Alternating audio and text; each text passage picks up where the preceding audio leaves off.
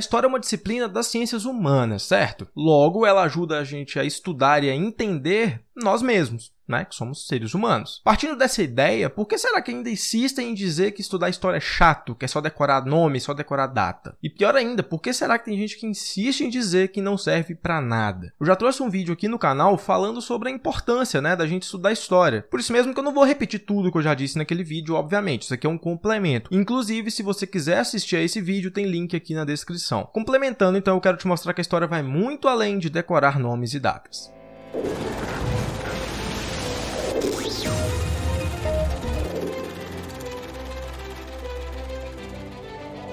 Oi, meu nome é Felipe Drummond, eu sou estudante de licenciatura em História e você está no História com Drummond, canal que serve para desmistificar essa ideia de que estudar história é chato. E justamente por esse motivo que você tem que se inscrever aqui, deixar o seu like para poder ajudar no meu trabalho. E se você está escutando isso aqui em alguma plataforma de podcasts, não deixe de seguir o perfil do História com Drummond para não perder nenhum episódio novo. Mas voltando ao assunto, me responde uma coisa aqui rapidinho. O seu professor insiste em te entupir de informação para você decorar, né, sem te explicar necessariamente aquilo que importa. Se a sua resposta for sim, deixa eu me desculpar por ele, porque talvez seja culpa dele ou dela, né, do seu professor ou da sua professora que você não goste de história. Então, foi mal. Como eu disse, né, estudar história é estudar o ser humano. E nós estamos muito longe de sermos compostos, né, feitos somente de nomes e datas. O ser humano já é bastante complexo enquanto espécie, né, coisa que eu vou deixar para os biólogos se virarem. Mas nós somos igualmente ou até mais complexos sociedade. Então, se um ser humano já é complicado, imagina quando você junta milhões ou bilhões para viver em um mesmo mesmo espaço. Pois é, as nossas motivações, as nossas relações e as consequências que isso tudo traz é que ditam o rumo do mundo. Bonito, né? Filosófico, mas é verdade. Então, mais importante de saber que o Brasil foi descoberto em 1500 é saber quem realizou esse feito e, acima de tudo, como e por quê. Óbvio que saber a data é importante, tá? Não tô excluindo esse fato. Inclusive, saber a data ajuda a gente a entender melhor o contexto por trás daquilo, mas para por aí. Você saber apenas quando aconteceu sem saber realmente o contexto, entender o contexto, a motivação por trás de um acontecimento, não vale de nada. Então,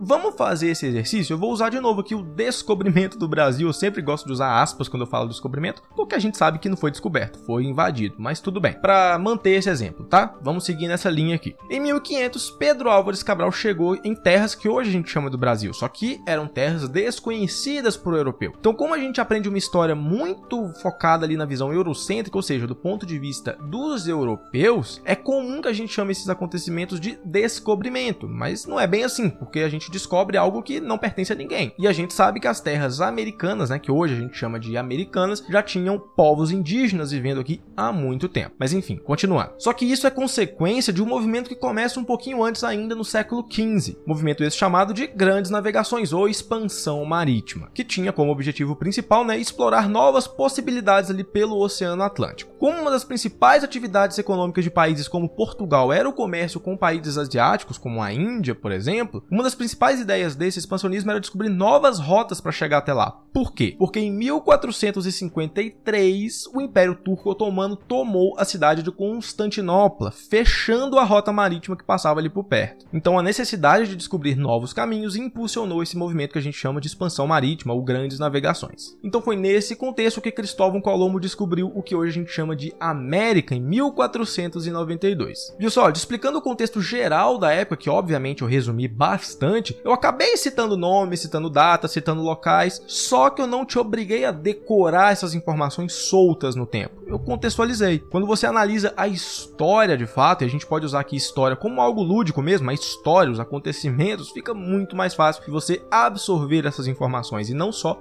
decorar. E como eu sempre digo também, a história é uma coisa orgânica, e eu acabei te mostrando isso explicando esse contexto das grandes navegações a partir do descobrimento do Brasil. Ou seja, eu te expliquei um acontecimento, mas que foi impulsionado por outro, que foi impulsionado por outro e por outro. Ou seja, eu acabei te contando esse trecho da história de trás para frente, sacou? Só que fica muito mais fácil de entender mesmo assim. Não tem como você entender, né, a chegada de Cabral aqui no Brasil sem entender o que veio antes, o que motivou ele. Só que muitos professores, infelizmente, não enxergam a história dessa forma, o que é muito triste. Mas fazer o que? É a realidade, né? Quando um professor entope um aluno de informações, além de gerar desinteresse por aquela disciplina, isso vale para qualquer uma, faz com que o aluno, né, força o aluno a decorar aquelas informações, usar numa prova e jogar fora. Nunca mais revisitar aquilo de forma alguma. Então, assim, esse aluno que está sendo forçado, né, a, a engolir esses dados, não está aprendendo nada. E aí foge do objetivo da educação, né? Porque isso não é educar. E eu vou ser bem sincero, com as matérias de exatas eu era assim. Acabava decorando uma fórmula ou outra e hoje eu não lembro de mais nada. Eu sou terrível em química, física, nunca fui bom. Na escola era pior ainda, porque eu era forçado a saber aquelas coisas, né? Saber, entre muitas aspas. Agora, quando um professor torna uma disciplina interessante, gostosa de aprender, não tem problema se a gente tem dificuldade ou não, porque a gente vai conseguir absorver o principal daquilo. Ainda mais porque a gente sabe que a gente pode contar com a ajuda daquele professor, assim como você pode contar com a minha ajuda aqui no História com Drummond. Por isso que você vai se inscrever inscrever, deixar seu like, seguir nas redes sociais e tudo mais, né? Que aqui é uma troca. E não tem como, né, a gente tornar a história algo interessante simplesmente te falando nomes, datas e coisas soltas no tempo. Mas reforçando, né? Isso quer dizer que saber os nomes, saber as datas, os locais é irrelevante, né? Não precisa? Óbvio que não. O que eu quero dizer é que saber números aleatórios, né, sem ter um contexto atrelado, não serve de nada. Até porque se eu digo 1500, eu tô dizendo 1500 o quê? Horas, dias, meses, anos, quilômetros, quilos, não sei. Não dá para saber. 1500 não significa nada. Eu tenho que contextualizar esse número. A história precisa de um contexto. Essa é a principal palavra, contexto, para que assim a gente consiga entender o objeto de estudo dessa disciplina, que somos nós mesmos. Olha, se com esse vídeo você conseguiu ver a história com outros olhos, considera retribuir essa ajudinha se inscrevendo aqui no canal, porque vai me ajudar bastante. Minha missão com História com Drummond é desmistificar essa coisa de que a história é chata e trazer conteúdos importantes de uma forma mais descontraída, sem aquela seriedade desnecessária. Então você me ajuda muito se inscrevendo aqui e compartilhando o conteúdo com quem você acha que também pode gostar. E se você tá ouvindo isso aqui em algum agregador de podcast, segue o perfil do História com Drummond para não perder nenhum episódio, fechou? Não perde o nosso próximo encontro aqui no História com Drummond e continua comigo aqui acompanhando os outros conteúdos. Eu espero que você tenha gostado, até porque quem te disse que estudar história era algo chato. Valeu e até a próxima.